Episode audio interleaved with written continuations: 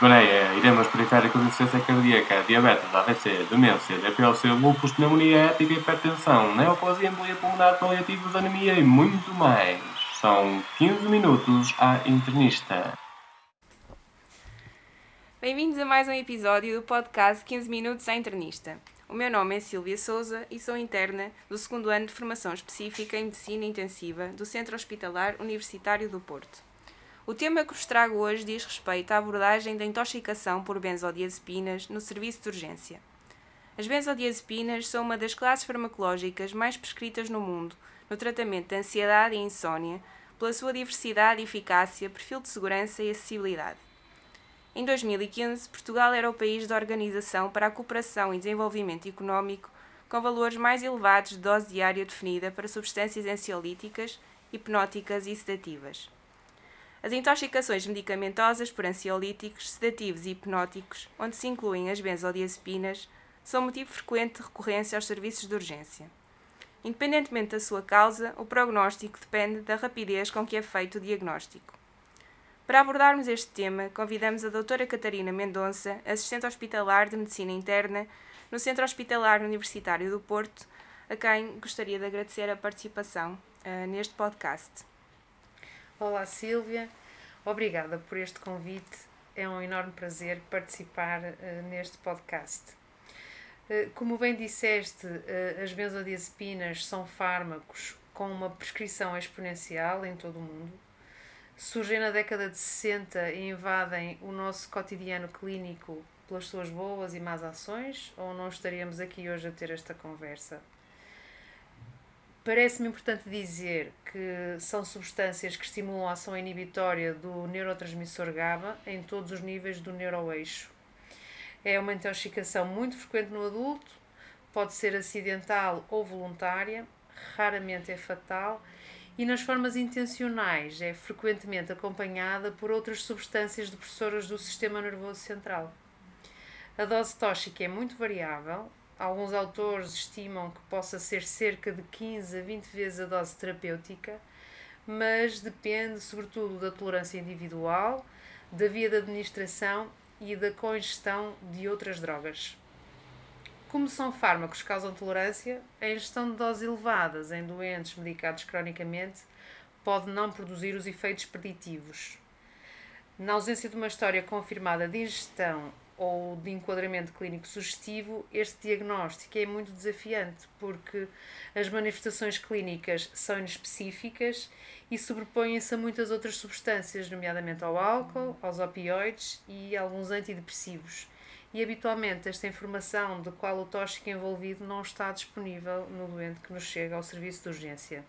Então, quando é que devemos suspeitar de intoxicação por benzodiazepinas? Eh, devemos pensar em intoxicação por benzodiazepinas nos doentes com depressão da consciência, que habitualmente vão ser estados de sonolência, com lentificação psicomotora, linguagem arrastada e ataxia, eh, e em que os doentes são facilmente despertáveis e até capazes de contar a história clínica, isto nos casos menos graves.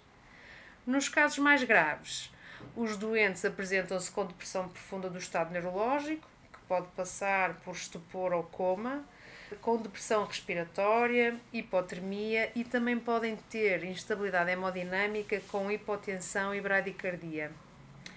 Nas situações de intoxicação oral isolada, não é frequente ocorrer depressão respiratória nem alteração dos sinais vitais. Podemos até dizer que a depressão respiratória e a hipotensão ocorrem quase exclusivamente na intoxicação por via endovenosa ou na presença de outros tóxicos, sendo que também são mais frequentes em doentes idosos e com comorbilidades, em particular com doença cardíaca e respiratória crónicas. Portanto, acho que podemos dizer que devemos pensar em intoxicação isolada por benzodiazepinas, sobretudo nos doentes que se apresentam com estados hipnóticos ou sedativos, sem depressão respiratória e sem alteração dos sinais vitais. Num doente com suspeita de intoxicação medicamentosa previamente medicado com benzodiazepinas, de que forma valorizamos a pesquisa de drogas de abuso na urina?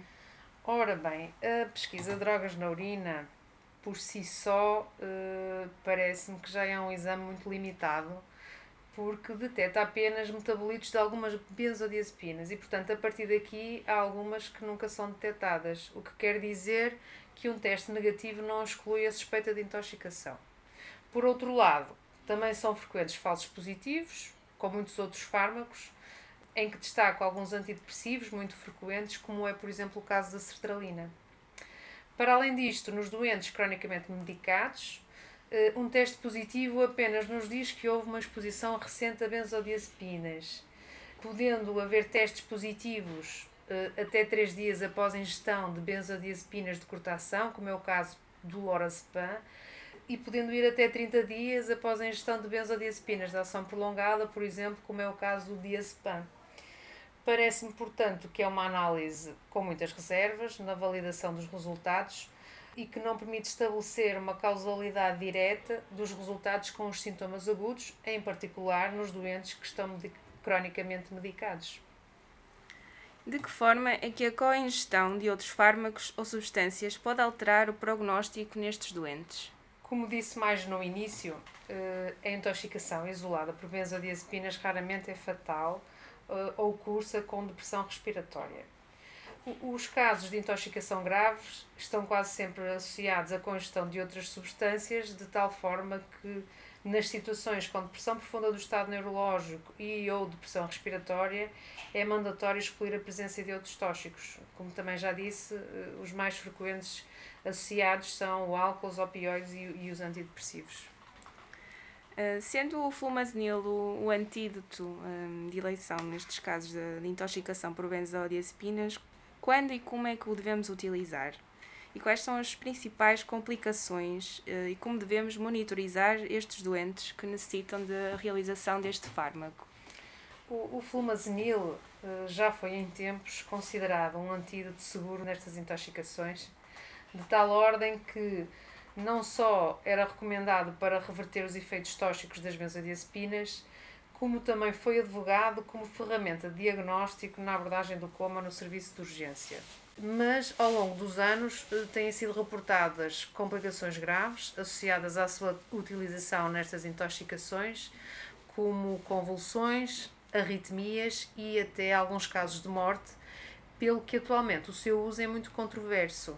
O flumazenil uh, é um antagonista inespecífico dos receptores das benzodiazepinas, que devemos usar de forma muito cautelosa, isto porque ele pode diminuir o limiar convulsivo ou inverter os efeitos anticonvulsivantes das benzodiazepinas e pode também precipitar uma síndrome de abstinência, sobretudo em doentes cronicamente medicados.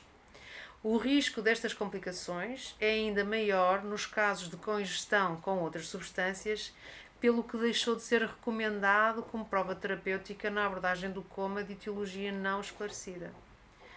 Na intoxicação por benzodiazepinas, dada a sua baixa morbilidade e mortalidade, os riscos associados ao fármaco não favorecem a sua utilização generalizada. É consensual uh, a sua recomendação na reversão dos efeitos tóxicos em contexto de sedação anestésica e nos casos de intoxicação grave, como medida de prevenção da intubação orotraqueal, sendo que a reversão da depressão respiratória não é um efeito consistente. É administrado por via endovenosa, em bolos de 0,2 mg, eh, que se podem repetir a cada minuto até 1 mg, de acordo com a resposta clínica. O pico de ação do fármaco é pelos 5, 10 minutos, tem uma semivida de 1 a 5 horas, quase sempre inferior à duração da maioria das benzodiazepinas, e é por isso que há recorrência frequente dos efeitos tóxicos, e neste caso eh, este esquema pode ser repetido até ao máximo 3 mg por hora. Os doentes que necessitam do flumazenil, a meu ver, devem estar alocados a áreas da urgência que permitam monitorização contínua do estado neurológico e dos sinais vitais e a possibilidade imediata de suporte invasivo de vida. Num doente sem complicações associadas à toma de benzodiazepinas, qual deverá ser o período de vigilância no serviço de urgência e quando é que podemos dar alta a um doente com intoxicação por benzodiazepinas? A literatura disponível sobre este, digamos, sobre esta decisão é insuficiente para recomendar uma duração específica mas é consensual um período de vigilância mínimo de 6 horas, após o qual o doente poderá ter alta, desde que não tenha depressão da consciência e que esteja capaz de ambular de forma segura. Na persistência de sintomas, após este período, o doente é candidato a ser admitido numa unidade para, para monitorização contínua.